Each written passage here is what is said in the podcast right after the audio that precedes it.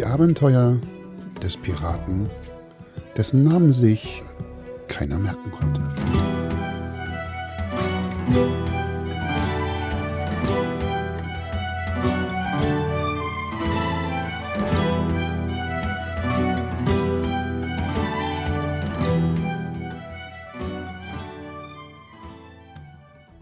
Am nächsten Tag gab es tatsächlich auf der kleinen Pirateninsel nur ein Gespräch. Alle sprachen über den General, der schnellsten Notfalltaube, die je auf der Insel gesichtet wurde. Im Goldenen Anker, ihr wisst ja sicher noch, das ist die Kapitänskneipe unten am Hafen, da drängten sich die anderen Kapitäne um den kleinen Piratenkapitän und lauschten gespannt seinen Geschichten. Er hat sie nun bestimmt schon das zehnte Mal erzählt. Sie wurden sogar mittlerweile mit allerhand Dramatik und Spannungsbögen dermaßen vom Kapitän ausgeschmückt, dass die Piraten, die die erste Version schon gehört hatten, beim Hören der zehnten Version den Anschein erliegen konnten, es handle sich um eine völlig neue Geschichte. Piratenkapitäne sind eben bekannt für ihre blühende Fantasie. An Bord der Sea Cloud war die übliche Hafenstimmung. Die Piraten lagen in ihren Hängematten über Deck und schliefen. Ein Schnarchen hier und ein leichtes Grunzen dort. Nur aus einer Hängematte, da war eher schmatzende Geräusche zu hören. Es war die von Paul. Unter und neben seiner Matte lagen zig Bananenschalen. Und somit war auch der Grund für das seltsame Geräusch gefunden. Während alle an Bord beim bloßen Gedanken an etwas Gelben schon Reis ausnehmen würden, konnte Paul gar nicht genug von dem Krummobst bekommen. Ich weiß nicht, ob ihr schon einmal auf einer Bananenschale ausgerutscht seid. Aber ich möchte auch nicht zu viel verraten, nur so viel. Mit der Ruhe an Bord ist hier in wenigen Sekunden Schluss. Peter Petersen war der erste Pirat, der sein Schläfchen an Deck unterbrach und wie immer und vor allem fast wie im Schlaf zur Kombüse schlürfen wollte, um die Abwesenheit des Mutje zu nutzen und sich einen kleinen Schluck aus der Suppenschüssel genehmigen zu können. Er kam genau fünf Schritte weit. Da trat er auf etwas Weiches, und ehe er erkennen konnte, was es war, da saß er bereits auf seinem Hosenboden, inmitten von einem Berg Bananenschalen. B -b -b Banane, schrie er nun und versuchte wieder auf die Beine zu kommen. Aber so sehr er sich auch anstrengte, immer wieder sorgte eine Bananenschale dafür, dass er am Ende wieder auf dem Po landete. Die anderen Piraten waren nun natürlich durch das Geschrei von Peter Petersen alle wach, und nachdem sie dem seltsamen Schauspiel, das sich ihnen da bot, einige Zeit mit lautem Gelächter begleiteten, da fasste sich der erste Pirat ein Herz und versuchte Peter Petersen aus seiner misslichen Lage zu befreien.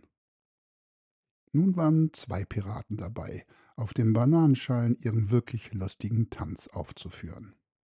Nach wenigen Minuten waren schließlich alle Piraten, bis auf Paul, an Deck Teil des Bananentanzes. Und immer, wenn es so schien, als würden sie es bis zur Reling schaffen, da fiel einer wieder um und riss die anderen mit runter. Was für ein herrliches Schauspiel. Erst als der Käpt'n, ganz beseelt von seinem Besuch aus dem goldenen Anker zurückkam und den kümmerlichen Haufen Piraten sah, da nahm der Spuk sein Ende. Ja, Krötendreck und Möwenschiss. Was ist denn hier los? Seid ihr von Klabautermann gebissen, oder was? Was soll das denn hier alles? Hinnack, was ist hier los? Captain, das waren wir nicht. Das waren diese vermaledeiten Bananen. Wir fallen immer wieder hin. Das ist richtig schlimm und das tut auch schon ganz doll am Po weh, jammerte Hinnack. Vielleicht sollt ihr das Ding, das da zwischen euren Schultern angebracht ist, ausnahmsweise mal nicht zum Rumtrinken benutzen, sondern zum Denken.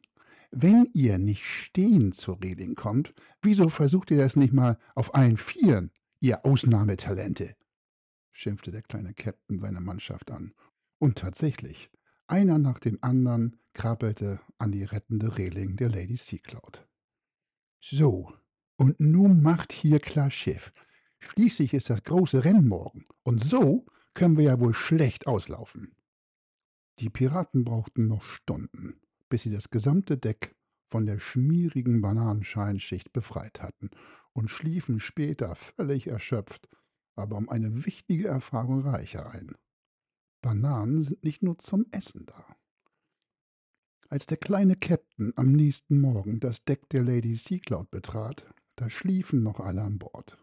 Es roch noch das gesamte Schiff nach süßlicher Banane, und die Planken des Schiffes, die schimmerten sogar ein bisschen gelblich, wenn die Morgensonne durch die wenigen Wolken aufs Deck schien.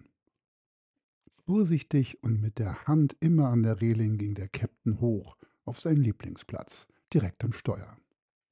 Erst jetzt konnte er die ganzen Schiffe, die mittlerweile den kleinen Hafen der Insel erreicht hatten, sehen. Er war kaum in der Lage, sie alle zu zählen, so viel sind es gewesen. Captain, holte ihn eine Stimme nun aus seinem abgeschweiften Gedanken. Captain, seht nur, wie viele Schiffe im Hafen liegen, sagte Paul, der plötzlich direkt neben ihm stand. Äh, welche Schiffe? antwortete der kleine Captain grummelig und hielt seine Hand so über die Augen, als ob er in der Ferne nach etwas suchte. Äh, na, na, na, die hier, da und, und da drüben. Überhaupt hier. Der ganze Hafen ist doch voll, Captain, erwählte nun Paul, der nun einfach mal nicht der hellste Pirat an Bord gewesen ist. Mann, Paul, du Dösbattel, glaubst du wirklich, ich hätte die Schiffe noch nicht gesehen? Ich war gerade dabei zu überreißen, wie viel das wohl sind. Da bist du gekommen und hast mich mit deiner dusseligen Frage aus dem Konzept gebracht. Ach so, das brauchst du nicht zählen, Captain. Habe ich schon, antwortete Paul, nicht ohne Stolz. Ich habe vorhin die Anzahl der Masten gezählt. Dann habe ich die einfach durch zwei geteilt. Das sind nämlich 14 Schiffe. Du hast was gemacht? Du hast die Anzahl der Masten gezählt und dann hast du einfach durch zwei geteilt und bist auf die Zahl 14 gekommen? Ja, so habe ich das wohl gemacht. Das stimmt so nicht wahr, Captain? Ich bin nämlich jemals gar nicht der Dösball hier, wie immer alle sorgen. Bei Mathe, da habe ich damals bei der ollen Tine nämlich aufgepasst. Da saß ich immer ganz vorne am Pult. Oh, weißt du ja, da muss man aufpassen, ne? Du, du, äh, ach. Der Captain schüttelte verzweifelt den Kopf und ging vorsichtig die Treppe runter und zurück in seine Kajüte. Auf dem Weg nach unten, da sagte er noch zu Paul, äh, wenn es deine außergewöhnlichen Mathefähigkeiten erlauben und du nicht so beschäftigt mit der Lösung von schwierigen Aufgaben bist, dann weck die anderen! Heute ist nämlich ein wichtiger Tag. Heute ist Wettkampftag.